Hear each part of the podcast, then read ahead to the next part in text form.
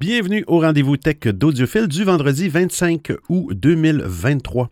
Comme à toutes les semaines, je profite de ce moment pour vous partager les actualités technologiques et parfois scientifiques que j'ai vu passer durant notre, depuis notre dernier rendez-vous. J'espère que vous avez eu une belle semaine. Et moi, j'ai continué mon ménage du printemps. Hein. J'avais parlé dans les derniers épisodes, j'avais commencé à faire le ménage, bon, Facebook, Instagram, Twitter. Et j'ai trouvé euh, cette semaine un outil gratuit euh, qui fonctionne sur Windows et macOS qui s'appelle Read Redact, R-E-D-A-C-T, qui vous permet de détruire euh, vos publications. Euh, en tout cas, sur Twitter, c'est gratuit, donc j'ai été capable facilement d'automatiser la, destruction totale de toutes les publications. Je pense que j'en avais 6000. Bon, j'ai vu des, notes qui disaient qu'on était limité à 3000. Bref, je retourne dans mon profil et je n'ai plus aucune publication, donc j'imagine que ça a fonctionné. Bon, là, c'est savoir est-ce que Twitter garde une copie de ça. Mon but, dans le fond, c'est euh, minimiser l'utilisation de ça. Pour l'instant, Twitter, je, je m'en sers uniquement que pour les actualités technologiques. Et je n'ai pas j'ai enlevé les abonnés, les abonnements. Donc, quand je vais fermer ça, je veux que ça soit propre. Pas de publication, aucune donnée euh, pour, euh, ces grandes, euh, grandes entreprises. Hey, on commence ça tout de suite avec la première actualité. Bon épisode!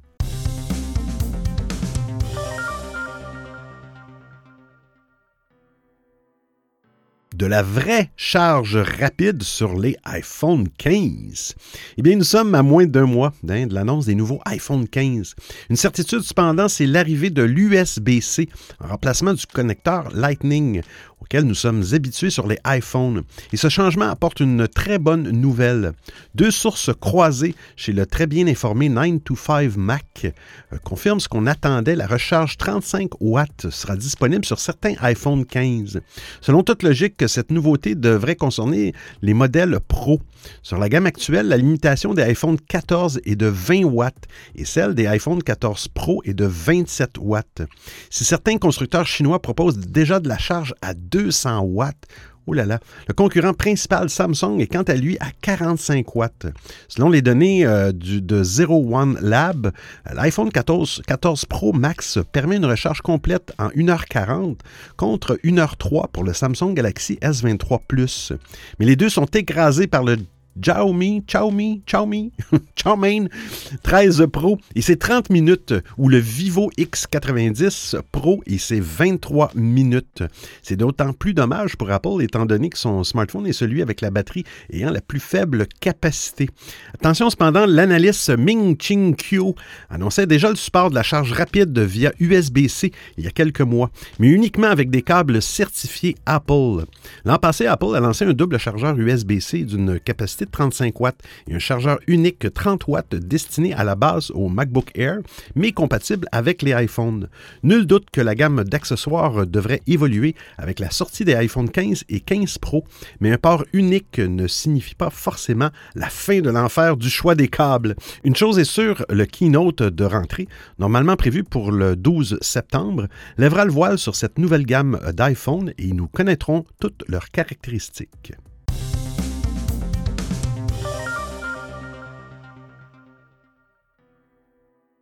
iPhone, une option dans le réglage qui va révolutionner votre autonomie. Bon, disons qu'il va aider euh, à avoir une meilleure autonomie. L'autonomie des smartphones est meilleure aujourd'hui qu'elle ne l'était il y a plusieurs années. Le prochain iPhone 15, attendu pour le mois prochain, promet de révolutionner l'autonomie grâce à la technologie de batterie empilée. Néanmoins, la batterie de l'iPhone ne tient pas toujours aussi longtemps que l'on voudrait. Non seulement les iPhones peuvent avoir du mal à tenir une journée entière, mais des bugs euh, impactent aussi parfois leur autonomie. Récemment, iOS 16.5 a détruit la durée de vie des iPhones qui avaient installé la mise à jour. Si vous voulez donner un coup de boost à la batterie ou si celle-ci se fait vieille, sachez qu'il existe une astuce dans le réglage de votre iPhone.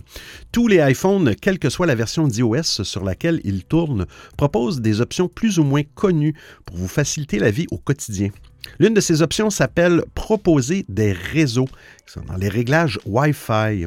Cette option permet à l'iPhone de vous avertir lorsqu'un réseau Wi-Fi que vous ne connaissez pas est disponible. L'appareil peut vous notifier ou directement vous demander de vous y connecter. Bien que cette option soit bien pratique pour ne jamais être à court de Wi-Fi, elle draine aussi la batterie de votre iPhone. Nous vous conseillons donc de la désactiver pour allonger le temps que vous avez entre deux recharges. Rendez-vous dans les réglages de votre iPhone, puis sélectionnez Wi-Fi.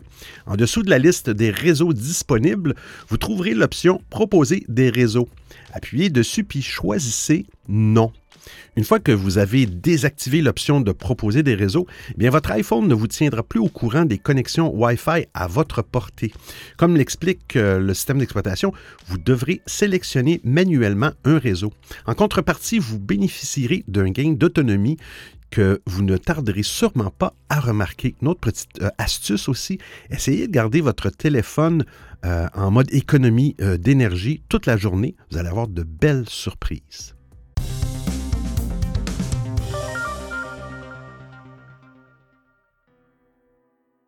Google a rendu Android plus fluide. Google annonce un changement qui s'est opéré en coulisses sur, Android et qui rend le système d'exploitation plus fluide. Plus précisément, il s'agit d'une mise à jour d'Android Runtime ou ART, un composant essentiel du système d'exploitation. ART est le composant d'Android qui exécute les applications et dont dépendent celles-ci, peu importe la marque de votre smartphone. Selon Google, grâce à la mise à jour ART 13 de ce composant, le temps de démarrage d'applications Android a été réduit. Et sur certains pareil, cette réduction du temps de lancement des applications serait de 30% Évidemment, lorsque les applications démarrent plus vite, cela permet de rendre l'expérience de l'OS plus fluide. Ces données ont été obtenues grâce à des tests réels, donc pas des données théoriques. La bonne nouvelle, c'est que le ART 13 n'est pas réservé aux appareils utilisant la version d'Android la plus récente à ce jour. Comme vous le savez peut-être déjà, ben, Google a rendu le système d'exploitation Android modulaire. De ce fait, certaines améliorations ne sont plus déployées via les mises à jour majeures de l'OS, exemple Android 13, Android 14, mais via des mises à jour de Google Play. En ce qui concerne le composant ART, celui-ci est devenu modulaire à partir d'Android 12. Ainsi, si vous utilisez un smartphone sous Android 12 ou sous Android 13, vous utilisez probablement déjà un téléphone qui profite d'ART 13, qui accélère le démarrage des applications. Par ailleurs, Google entend aussi déployer AR13 sur Android Go, la variante d'Android pour les smartphones d'entrée de gamme. Selon une estimation d'Ars Technica, qui se base sur les derniers chiffres de la fragmentation d'Android, cette nouveauté devrait donc profiter à 31% des appareils Android, soit environ 600 millions d'utilisateurs. Et je cite, en mettant à jour ART indépendamment des mises à jour du système d'exploitation, les utilisateurs obtiennent les dernières optimisations de performance et correctifs de sécurité le plus rapidement possible, tandis que les développeurs bénéficient d'améliorations OpenJDK et d'optimisation du compilateur qui profite à la fois à Java et à Kotlin, indique la firme de Mountain View. Par ailleurs, alors qu'il s'apprête à lancer Android 14, Google va aussi déployer une nouvelle mise à jour d'ART, hein, la mise à jour ART 14. Celle-ci inclura de nouvelles optimisations du temps de lancement des applications, ainsi qu'une réduction de la quantité de code nécessaire. Et puis ART se déploie via Google Play. La mise à jour ART 14 devrait être disponible pour les appareils sous Android 12 et sous Android 13, mais pas uniquement sur Android 14.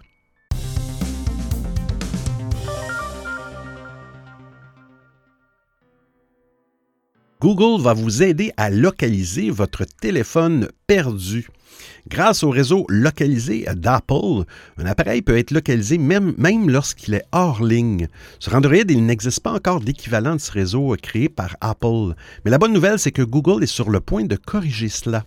Cela fait déjà un moment que nous savons que Google prépare un équivalent du réseau euh, localisé d'Apple pour l'écosystème Android.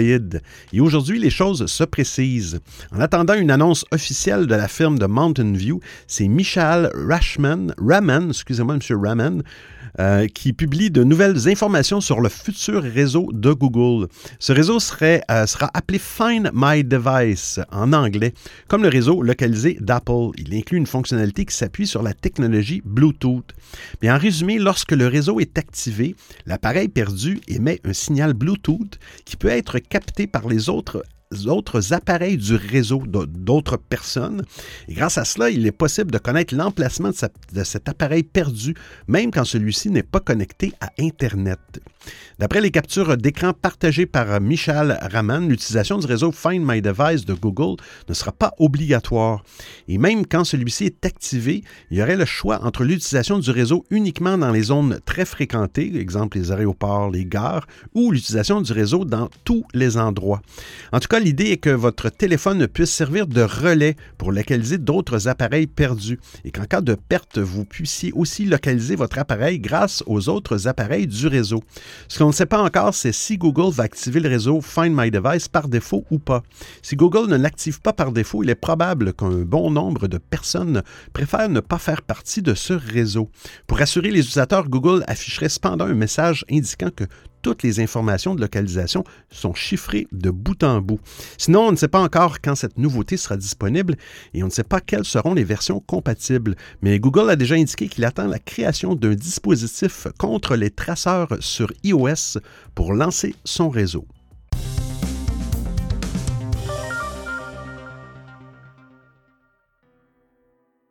Vos discussions sur Messenger seront enfin sécurisées. Contrairement à WhatsApp, Facebook Messenger n'est pas chiffré de bout en bout par défaut. Ça signifie que lorsqu'ils passent par les serveurs de ce service de messagerie, bien, vos contenus sont lisibles. Parfois, les gouvernements peuvent demander à Meta d'accéder à ces données. Mais depuis longtemps, Meta a pour ambition d'appliquer un système de chiffrement similaire à celui de WhatsApp sur Facebook Messenger et sur les, les DM, les messages directs d'Instagram. En ce qui concerne Messenger, cette mise à jour tant attendue sera enfin disponible avant la fin de l'année. Ce qui vient d'être annoncé par Messenger dans un nouveau billet de blog sur le chiffrement, je cite, À partir d'aujourd'hui, les discussions de millions de personnes supplémentaires sur Messenger seront mises à niveau vers des normes de chiffrement plus strictes dans le cadre de nos tests de chiffrement de bout en bout, end-to-end E2EE, end-to-end encrypted. Nous restons sur la bonne voie pour lancer E2EE euh, e e par défaut pour les discussions en tête à tête entre amis et en famille sur Messenger d'ici la fin de l'année, lit-on dans cette annonce. Cette mise à jour est si importante, eh bien c'est parce qu'elle renforcera de manière significative la confidentialité de Messenger. Il s'agit d'une modification qui nécessite plusieurs années de développement. Meta rappelle dans son billet qu'il a commencé à travailler sur le chiffrement euh, de, de, bout en bout de Messenger en 2019. Cependant, le groupe s'est rapidement rendu compte qu'une telle transition ne serait pas facile, puisque le chiffrement touche le cœur du fonctionnement de la messagerie. Meta indique que pour déployer le chiffrement E end-to-end euh, sur Messenger, celui-ci a dû presque tout réécrire. Par exemple, l'actuelle architecture des serveurs est incompatible avec cette méthode de chiffrement. Et de ce fait, le groupe a dû en trouver une nouvelle. De plus, la messagerie de Facebook a dû reconstruire plus de 100 fonctionnalités pour que celle-ci soit compatible avec le chiffrement de bout en bout. Comme évoqué plus haut, les contenus des messages deviendront illisibles sur les serveurs de Meta. Or, certaines fonctionnalités avaient besoin de cet accès au contenu. C'est par exemple le cas des prévisualisations de liens partagés comme les liens YouTube. Dans l'ancien modèle, le serveur allait récupérer ces informations sur YouTube et vous montrer une image de la vidéo en guise d'aperçu, indique le biais de Messenger. Bien sûr, le nouveau modèle, le serveur ne sait pas quel lien a été partagé puisqu'il est encrypté et ce sera l'application installée sur le téléphone de l'utilisateur qui devra faire cette recherche sur le net pour afficher une vignette pour le lien.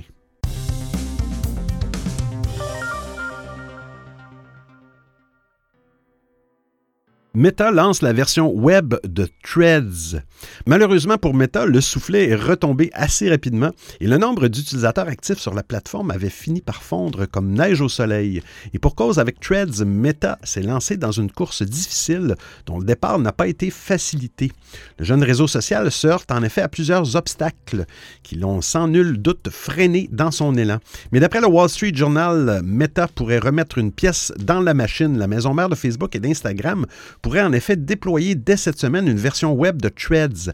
Adam Mosseri, le boss d'Instagram, a déclaré sur son compte qu'une version web de Threads est en préparation et qu'elle était déjà testée en interne chez Meta.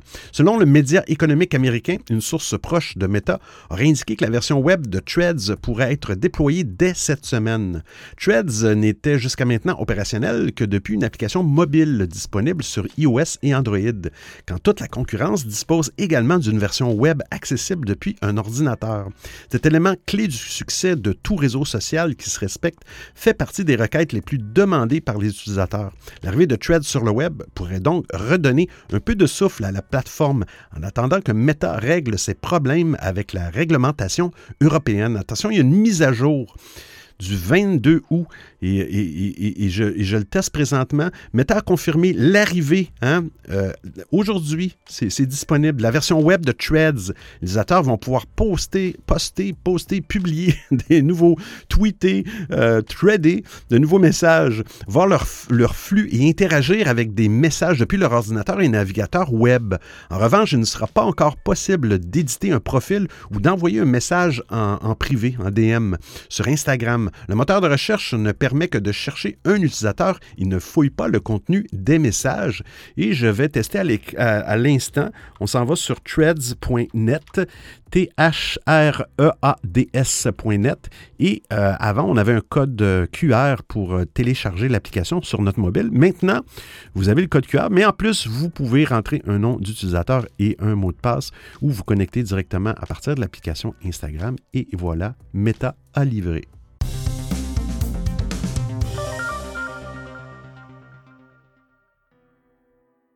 Vivre sans algorithme. Ah, le règlement européen sur les services numériques, hein, le DSA, entrera en vigueur le 25 août. Autant dire que les grandes plateformes visées par ce paquet de nouvelles règles doivent mettre les bouchées doubles pour les respecter. C'est le cas chez Meta, où plus de 1000 personnes travaillent à la conformité avec le texte. Cela passe notamment par la possibilité pour les utilisateurs de désactiver les recommandations personnalisées, autrement dit l'algorithme. Pour Instagram et pour Facebook, c'est un changement de taille, sachant que l'algorithme est un élément central pour engranger l'engagement des utilisateurs et donc les revenus publicitaires. Quoi qu'il en soit, Meta n'a pas d'autre choix que de respecter la loi européenne. D'ailleurs, l'entreprise, je cite, accueille les principes de transparence, de responsabilité et d'autonomisation euh, des utilisateurs au cœur du DSA. C'est pourquoi Meta a annoncé une nouvelle option d'affichage pour les Reels et les Stories sur Instagram et Facebook. Les utilisateurs européens vont pouvoir consulter ces contenus de manière chronologique, du plus récent au plus ancien, et provenant uniquement de personnes qu'ils suivent. Les résultats d'une recherche pourront être filtrés en fonction des mots saisis, plutôt que des résultats basés sur l'activité et les intérêts personnels. Les deux réseaux sociaux vont également faciliter l'accès aux outils de modération. Depuis mars 2022, le flux Instagram peut s'afficher de manière chronologique et c'est le cas aussi pour le flux Facebook depuis le mois de juillet. Euh, en début d'année, les ados de 13 à 17 ans ne voient plus de publicité basée sur leur activité, et ce partout dans le monde. Meta annonce également une expansion de sa bibliothèque publicitaire. Elle va archiver toutes les publicités ciblées qui ont été diffusées dans l'Union européenne pendant un an. Il va être possible de rechercher telle ou telle publicité en fonction de l'âge, du genre, de la localisation, etc.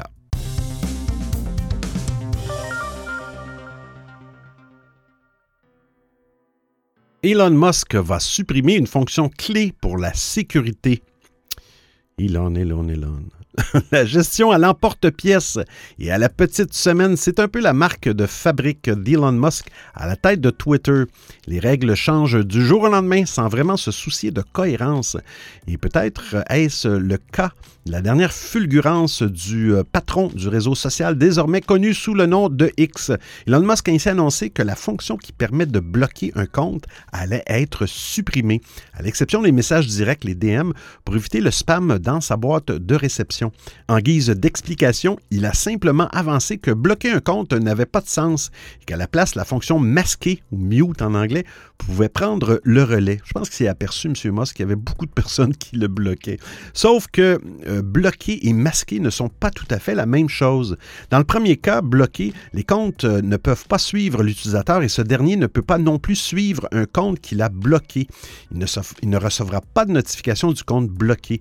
Les comptes bloqués ne peuvent pas contacter l'utilisateur ni voir ses tweets. Le masquage d'un compte supprime les tweets du compte en question dans le flux de l'utilisateur, mais ne désactive pas pour autant les notifications en cas de réponse et de mention. Les tweets postés par des comptes masqués dans les réponses d'une conversation restent visibles si la discussion ne vous mentionne pas. Et les comptes masqués peuvent suivre l'utilisateur qui les a masqués. Le blocage est utilisé pour éviter le harcèlement et pour ne pas avoir à subir la rhétorique provenant des comptes bloqués puisqu'ils ne peuvent pas répondre aux tweets de l'utilisateur. Elon Musk n'a pas indiqué quand la fonction de blocage allait disparaître, mais cela prendra peut-être plus de temps que prévu car X va se heurter aux règles de l'App Store et du Play Store de Google. Une de ces nombreuses règles euh, de la boutique d'Apple stipule en effet que les applications basées sur, le, sur du contenu généré par des utilisateurs, comme c'est le cas des réseaux sociaux, eh bien, doivent intégrer la possibilité de bloquer les utilisateurs abusifs. C'est la même chose du côté de Google. Mais comme on l'a vu lors du changement de nom, hein, l'App Store n'autorise pas normalement une application dont le nom comporte une seule lettre comme X. Eh bien, Apple peut aussi se montrer très flexible avec ses chouchous et X en fait manifestement partie. Alors une exception de plus ou de moins. Hmm. Vous écoutez le rendez-vous tech d'Audiophile. Twitter entend changer la façon dont s'affichent les liens. C'est un changement de forme, mais qui pourrait avoir des conséquences très visibles. Elon Musk a confirmé mardi 22 août hein, que le réseau X, anciennement Twitter, entendait refondre la manière dont y apparaissent les liens vers des articles de presse. Ne s'afficherait bientôt plus euh, ni le titre ni la description de l'article lorsque ce dernier est publié sur le réseau social, comme l'avait révélé dès lundi le magazine Fortune, mais seulement l'image principale et le lien. Ce changement qui serait dicté par des raisons esthétiques a assuré le patron de Tesla et de X a provoqué la colère des éditeurs de presse. Alors que le réseau est déjà une source très limitée de trafic pour les sites d'information, X n'afficherait donc plus l'un des éléments les plus susceptibles d'intéresser des lecteurs, le titre. Et je cite, si vous êtes un journaliste et vous voulez plus de liberté c'est un, et un meilleur salaire, hein, alors publiez directement sur X, ajouté M. Musk lundi faisant référence au système de partage de revenus mis en place à la mi par sa plateforme. Les sommes versées jusqu'à présent euh, aux utilisateurs participant à ce programme, conditionnées à la souscription d'un abonnement payant à Twitter Blue, restent nettement inférieures au salaire, au salaire minimum légal pour la quasi-totalité des comptes, y compris ceux engrangeant plusieurs millions de vues par mois. Coïncidence, les éléments qui ne s'afficheraient plus sur X sont aussi, à l'exception de la photographie, ceux qui déterminent si une plateforme doit payer en Europe des droits voisins aux médias. Une législation dont M. Musk semble avoir découvert l'existence après avoir été assigné en justice par l'agence France Presse, qui réclame au réseau social la, transmission d'informations permettant de calculer la somme qui lui est due. M. Musk s'était précédemment engagé à faire faire voter les utilisateurs de X sur tout changement majeur apporté au fonctionnement de la plateforme. Mais est-ce que sa promesse tient le coup?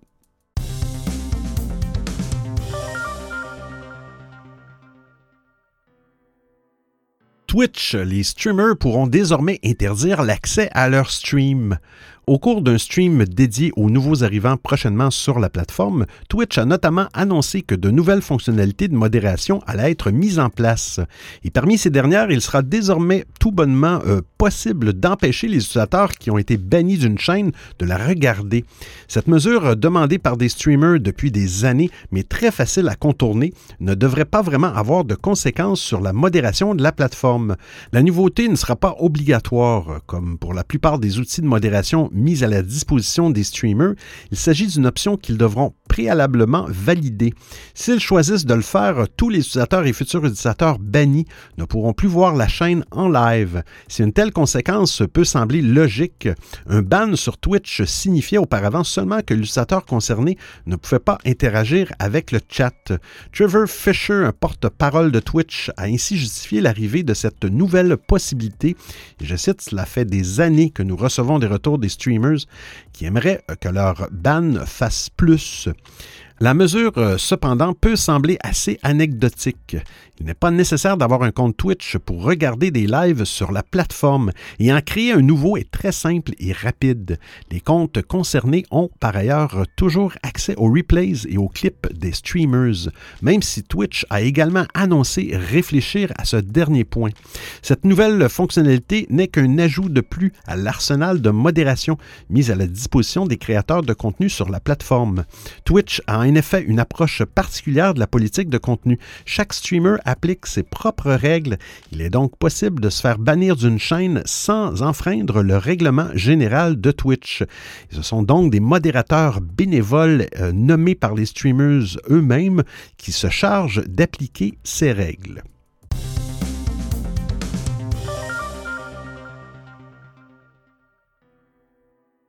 TweetDeck devient gratuit grâce à cette astuce.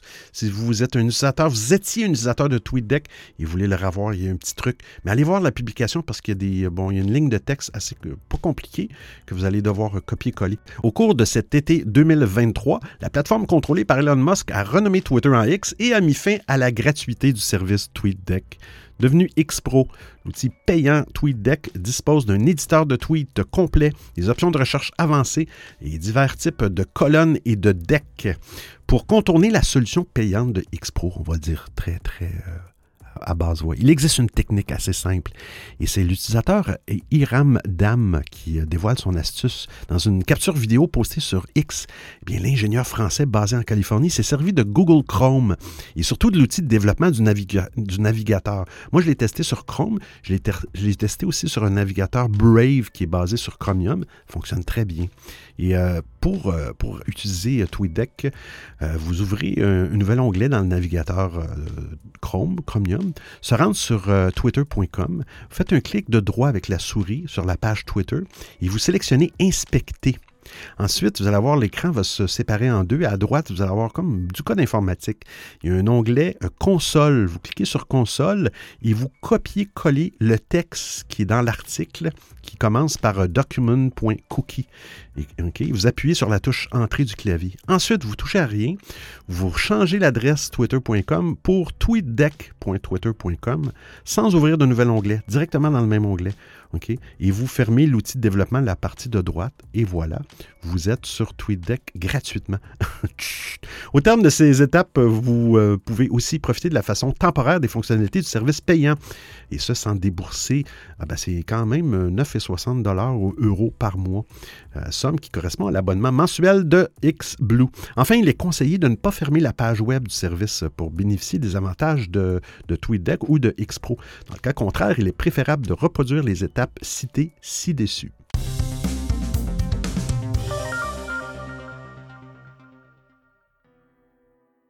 Proton Mail a dévoilé aux autorités les données de près de 6000 utilisateurs. Le service de messagerie sécurisé Proton Mail reste aujourd'hui l'un des plus appréciés dans le monde. Bien plus respectueux de la vie privée de ses utilisateurs que ses concurrents, il s'est fait une place en or depuis son lancement en 2014. Mais malgré ses promesses de sécurisation et de chiffrement des données de ses usagers, Proton Mail n'est pas au-dessus des lois. Dépendant de la juridiction euh, suisse, le service ne peut pas garantir une sécurité des données à 100% En 2022, ce sont les données d'environ 6000 utilisateurs qui ont été dévoilé sur ordre légal. Et vous irez voir l'article sur la capture d'écran. L'entreprise présente trois types de données différentes. Le nombre total de données demandées sur ordre légaux, le nombre qui a été refusé par Proton et le nombre que celle-ci a bien voulu céder. Ces trois catégories sont en augmentation entre l'année 2020 et 2022. Cependant, ces chiffres restent tout de même à relativiser. En effet, la part des données divulguées par rapport aux demandes légales n'a connu qu'une très faible augmentation sur trois ans. 80% en 2020, 78,7% en 2021 et 85,2% en 2022. Le nombre d'utilisateurs du service étant à la hausse également, il n'est pas étonnant que ces chiffres augmentent eux aussi Cependant, même si la Suisse est plutôt réputée pour sa juridiction assez favorable en matière de respect de la vie privée, Proton Mail ne peut quand même pas faire comme bon lui semble. Si des demandes de divulgation issues du gouvernement lui sont faites en vertu de la loi, il doit s'y plier. Proton Mail ne divulgue pas ses données d'utilisateurs par plaisir ou pour en tirer profit, bien au contraire. Un exemple récent relaté par le magazine Forbes présente un cas où le FBI, entre autres enquêtes, a été impliqué dans une requête de ce type auprès de Proton Technologies. L'agence fédérale enquêtait sur un individu qui était poursuivi pour harcèlement et Proton a été contrainte de divulguer son adresse courriel. L'utilisateur a été identifié grâce à cela. Faut-il s'inquiéter de cette actualité? A priori, pas vraiment. Proton Mail reste une alternative bien plus sécurisée que d'autres services comme Gmail ou Yahoo, qui se soucient beaucoup moins de la confidentialité de leurs utilisateurs. Proton joue d'ailleurs là-dessus pour récupérer les utilisateurs de ses concurrents. En revanche, si vous avez quelque chose à vous reprocher d'un point de vue légal, eh bien sachez que Proton Mail se devra de coopérer avec les autorités judiciaires locales comme n'importe quelle entreprise.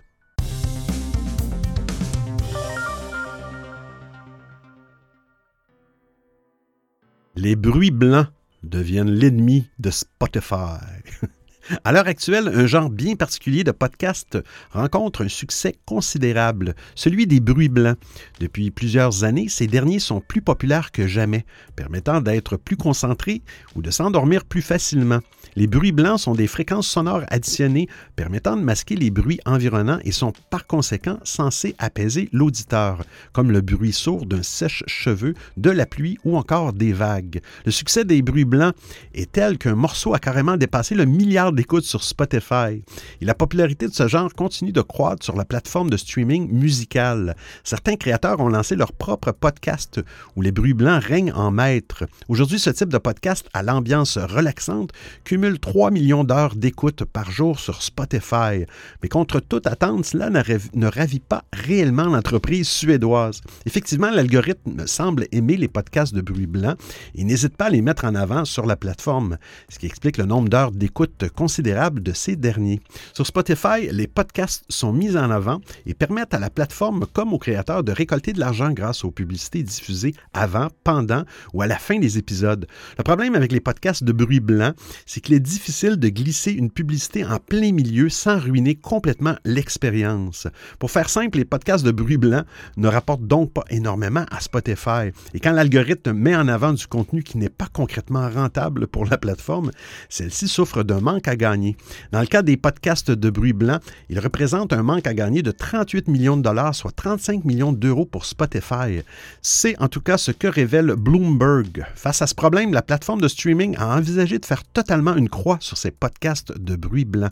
Mais elle s'est finalement révisée. Les podcasts de bruit blanc seront toujours diffusés sur Spotify, même si on imagine que la plateforme va revoir son algorithme pour éviter de trop les promouvoir.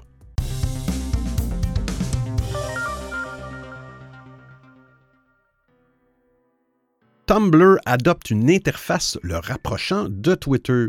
Le 16 août dernier, Tumblr a annoncé dans un post sur son blog que la plateforme allait largement modifier son interface. S'il explique le faire au nom de l'expérience utilisateur et pour euh, que les différentes fonctionnalités soient plus lisibles, le résultat ressemble furieusement à la version web de Twitter ou de X. Et si tenter de récupérer les déçus de X pourrait être une bonne idée, Tumblr est loin d'être la seule plateforme à l'avoir eu. Et elle part avec un gros retard. Si Elon Musk a énervé beaucoup de personnes depuis qu'il s'est mis en tête de tout changer sur, euh, sur Twitter jusqu'à son nom. Ça n'a pas été négatif pour tout le monde. Certains petits malins y ont vu l'occasion rêver de lancer un produit pour récupérer les utilisateurs de Twitter mécontents, quand d'autres ont profité de la fuite des tweetos pour tenter de sortir de la tombe. Et c'est le cas de Tumblr, car la plateforme était en coma artificiel depuis des années, et notamment ses décisions malheureuses d'y interdire le contenu principal qui faisait son succès. Mais depuis l'arrivée de Musk chez Twitter, Tumblr a connu un regain d'intérêt enregistrant notamment une hausse des téléchargements de plus de 50% en novembre dernier. Alors pour tenter de retenir ces nouveaux arrivants et pour en attirer d'autres, la plateforme a décidé un changement en profondeur de son interface. Si tous ces changements sont justifiés par les retours des utilisateurs par Tumblr, ils ont également le point commun de, de mimer presque ou pixel près ce que l'on peut trouver sur la version navigateur de X. Probablement pas une coïncidence. Si Tumblr n'a jamais vraiment eu l'importance d'un réseau social comme Twitter, il le doit plus à ses décisions assez catastrophiques de sa direction. Alors tenter de repartir quasiment de rien en imitant une plateforme qui n'existe pas seulement en un exemplaire, mais en au moins quatre autres, n'est donc pas franchement imaginatif ni une garantie de succès, car même à son pic, Twitter a difficilement atteint les 250 millions d'utilisateurs actifs, loin derrière d'autres réseaux sociaux. Mais désormais, ils sont plusieurs à tenter de se partager ce gâteau, et Tumblr ne semble clairement pas être le mieux équipé pour gagner la partie. Partie avec du retard, tant en matière de date de lancement de l'interface que de moyens investis, la plateforme est encore loin derrière la concurrence.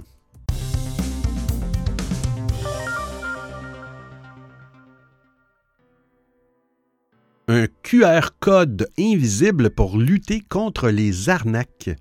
Les codes QR sont partout et normalement, d'ici quelques années, vous en verrez encore plus. En Europe, la nouvelle génération de codes barres, ils vont s'inspirer directement des codes QR. Mais si cette technologie a déjà prouvé son efficacité pour transmettre des informations, elle a également ses inconvénients. En effet, les QR codes peuvent être modifiés ou remplacés pour rediriger les utilisateurs vers d'autres sites malveillants ou des arnaques.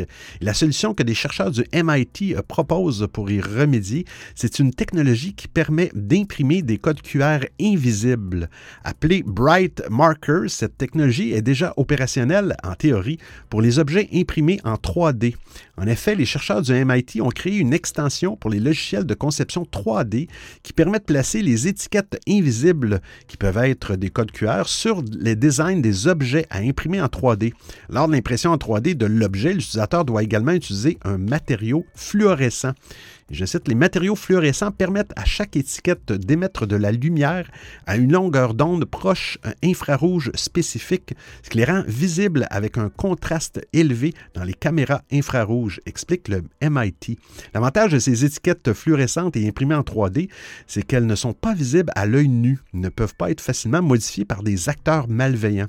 Si cette invention donne une piste pour développer la technologie des QR codes, elle n'est pas vraiment pratique en l'état actuel. Fait, les étiquettes invisibles doivent être imprimées en 3D et en même temps que l'objet. De plus, un matériel spécial est nécessaire pour lire les codes QR invisibles. Les ingénieurs du MIT ont déjà conçu deux modules qui permettent la lecture de ces étiquettes invisibles avec un téléphone intelligent ou avec un casque de réalité virtuelle. Mais l'Institut américain estime que cette invention pourrait être utile dans les chaînes d'approvisionnement pour le suivi de mouvements ou encore dans le domaine de la réalité virtuelle et la réalité augmentée. En tout cas, en ce qui concerne les codes QR utilisés par le grand public, les risques que ceux-ci soient modifiés par des acteurs malveillants sont réels. Dans un billet publié en 2021, le FBI a d'ailleurs rappelé qu'il est facile de pirater les codes QR et indiqué qu'il a déjà euh, reçu des rapports évoquant des personnes victimes d'arnaques au code QR. Alors j'espère que vous appréciez le format et le contenu de l'émission. Si vous avez des suggestions d'actualité, des commentaires, vous voulez m'envoyer un message audio ou simplement me payer un café, eh bien c'est très simple. Vous trouverez tous les liens sur www.audiophile.com. Il y a même une section nommée Docu, le rendez-vous tech d'audiophile intégral avec l'ensemble des références web ou liens URL. Et je vous remercie de m'avoir prêté vos oreilles pendant l'écoute de cet épisode. Et c'est terminé pour aujourd'hui. Merci d'avoir été là tout le monde. Hein? On n'est pas beaucoup, mais on se tient, on garde le fort. Euh, il faut, voir ça de façon positive. J'ai regardé les statistiques, mais bon, ne faut pas être négatif. Hein? Pourquoi? Parce qu'on se retrouve la semaine prochaine pour un autre épisode du Rendez-vous Tech d'Audiophile. D'ici là, portez-vous bien. Ciao, ciao tout le monde.